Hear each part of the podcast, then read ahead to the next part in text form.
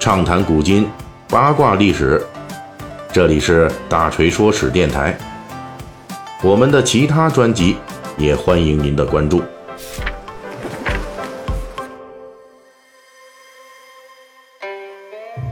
前面这几期三国，我们一起聊了汉末刘氏宗亲三墓中的俩，分别是荆州牧刘表和幽州牧刘虞，他们两个人的封疆大吏、兴亡之路。那么本期呢，咱们就介绍一下这刘氏三墓中的最后一个益州牧刘焉。在小说《三国演义》中啊，这位刘焉的出场次数非常少，不过地位呢非常重要，因为刘焉第一次出场就是在小说第一回。书中交代。刘关张之所以能够桃园结义，就是因为他们所在的幽州地方长官太守刘焉发布榜文，征召本土义兵对抗黄巾军入侵。而且在刘关张投军之后，书中还交代说，刘焉与刘备互相交流了刘氏宗派，并且认刘备为侄，这让刘备的汉室宗亲旗号有了第一次兑现为政治利益的机会。此后，刘焉第二次也是最后一次出场。已经是作为死亡人物了，充当了历史事件背景。这就是书中的曹操在潼关之战中击败马超之后，重兵紧逼汉中，得陇望蜀之下。当时的益州之主刘璋正是刘焉之子，刘焉死后继承了其在益州的基业。在这种压力下，选择引刘备入川。这个刘璋正是后来给刘备送大礼。帮助蜀汉在四川站稳脚跟的关键人物，可以说刘焉在《三国演义》里的作用就是给主人公之一的刘备铺路的。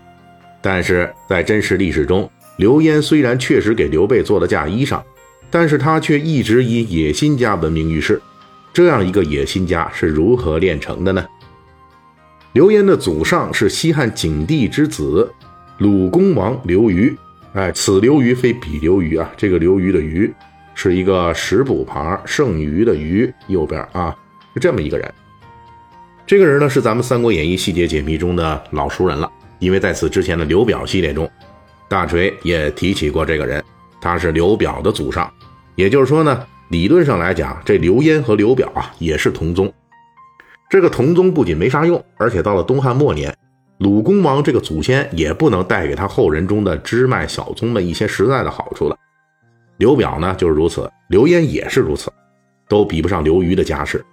当然了，毕竟是宗室，待遇比普通平头百姓还是要优越不少的。刘焉跟刘表一样，在年少时因为宗室的缘故，而在仕途上受到了一点优待。后来呢，刘焉又拜名士祝田为师。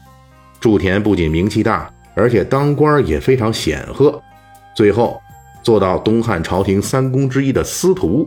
有了这样的名师，刘焉得以凭借宗室加名士之徒的名声出道，这让他在同柴中获得了某些优势。但是呢，刘焉出道的顺风顺水，并没有持续太久。公元一百六十年，老师死了，刘焉在官场上的最强外援失去了。更要命的是啊，此时的东汉朝廷已经是病入膏肓，宦官士大夫之间的终极对决，党锢之祸已成山雨欲来之势。这时候的刘焉，在人生第一个岔路口上，果断展现出了他生命中的最擅长的特技之一——自保。不同于同宗的刘表那样慷慨激昂与宦官决战的意见领袖做派，刘焉在权宦数焉、气焰嚣张的时候。选择了退让，他在老师去世后果断辞官避祸，跑到京师洛阳二百里开外阳城隐居起来了。这一隐居就是七年之久。这七年里边呢，其实他也没闲着，以自己名士老师为旗号，开班授徒，讲解儒经啊，办学了。开始，如果考虑到刘焉隐居的地点离京师比较近，刘焉呢又选择了学术和教学作为隐居的事业。那这些举动看起来都十分像是在野积攒名望，以图东山再起的套路。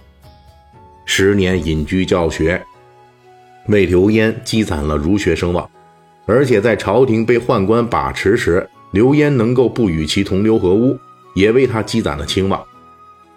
当然了，刘焉的这个状态呢，也没有与宦官发生正面冲突。刘焉的自保之道终于在他四十岁这一年获得了收益。公元一百六十七年，刘焉以德行察举贤良方正，被辟为司徒胡广的文吏。这里边有多少利益内幕呢？咱们就无从得知了。但是呢，刘焉的新老板胡广与刘焉的老师祝田那也是同僚，而且呢，胡广自己就是著名的中庸名士、官场不倒翁。他身居朝廷中枢多年，却能与宦官和平共处，善于自保的刘焉与这样的上司相逢，估计有种知己相见恨晚的感觉。此时呢，东汉朝堂虽然经过了第一次党锢之祸的折腾，但是呢，宦官和士大夫仍旧在斗法。刘焉在司徒府里镀了个金，很快就外放去当洛阳令了。哎，这个洛阳，此洛阳也非彼洛阳哈。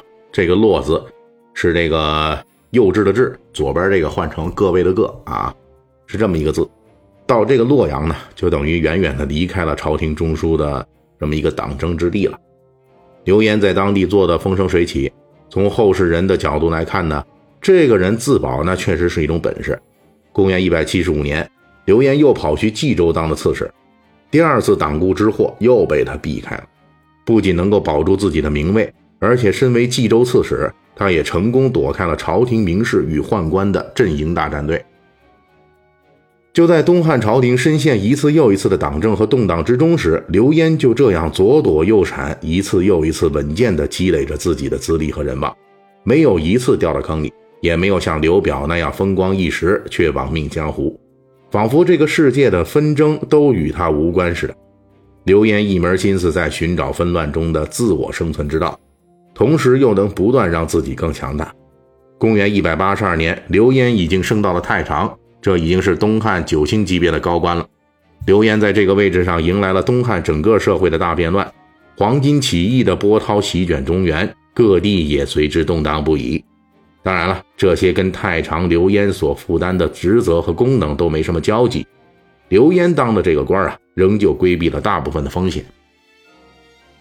在这种情况下呢，刘焉终于向东汉朝廷提出了自己的政治主张：各地兵患不止。